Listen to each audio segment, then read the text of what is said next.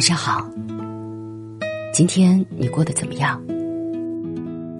这里是美林说耳畔电台，我是美林，美好的美，甘霖的霖。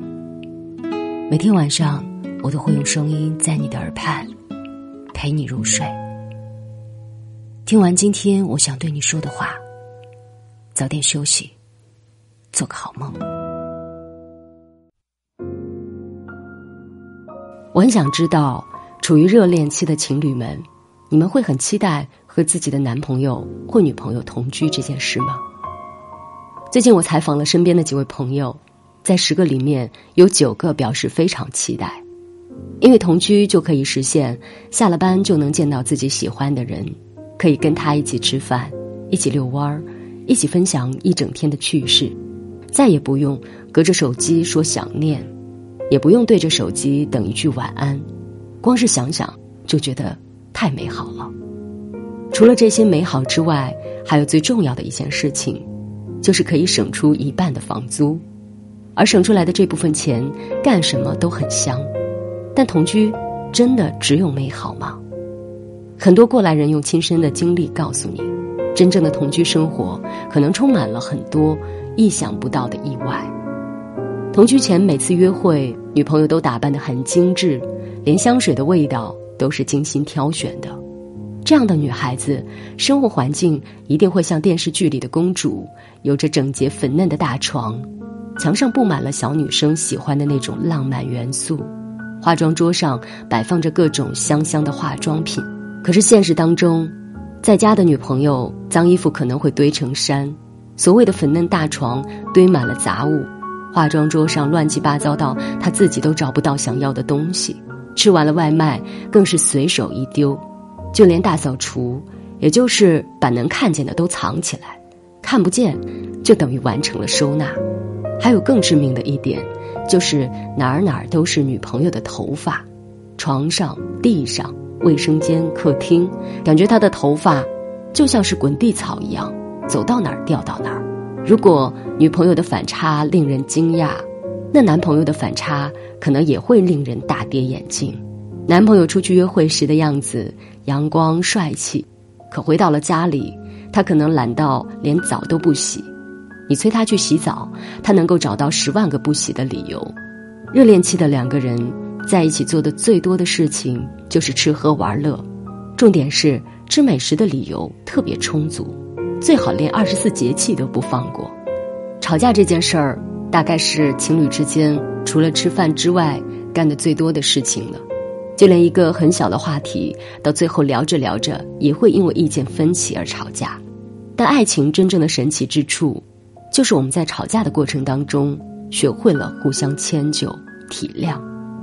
其实同居这件事儿，并没有具体的到底是好还是不好。就像一面双面镜，每一个面都能够折射出两个人的不同，能够照出彼此最真实的面目。但是，真正的爱情，不就是认清了对方的真面目，却依旧喜欢和愿意跟他在一起吗？我想起在圆桌派里，窦文涛曾经说：“科技人文的进步，让人不需要依赖共同生活来生存了。”意思是说。不会有人真的只为了省下一部分房租而和另一个人在一起，选择和一个人在一起，是因为柴米油盐都被赋予了浪漫的色彩。最后，希望每个人都能够在这面镜子里找到自己的最佳伴侣。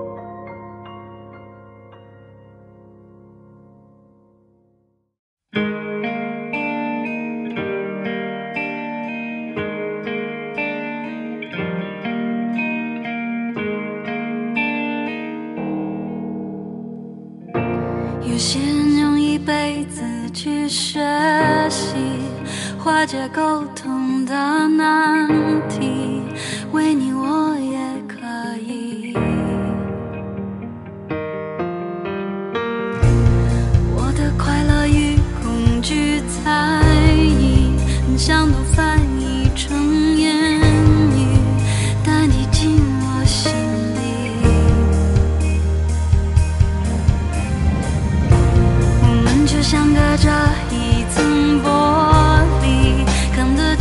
触不及，虽然我离你几毫米，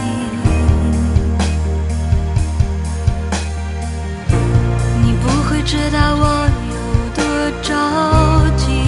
无心的坐视不理，我尴尬的沉默里，泪水在滴，我无法承担。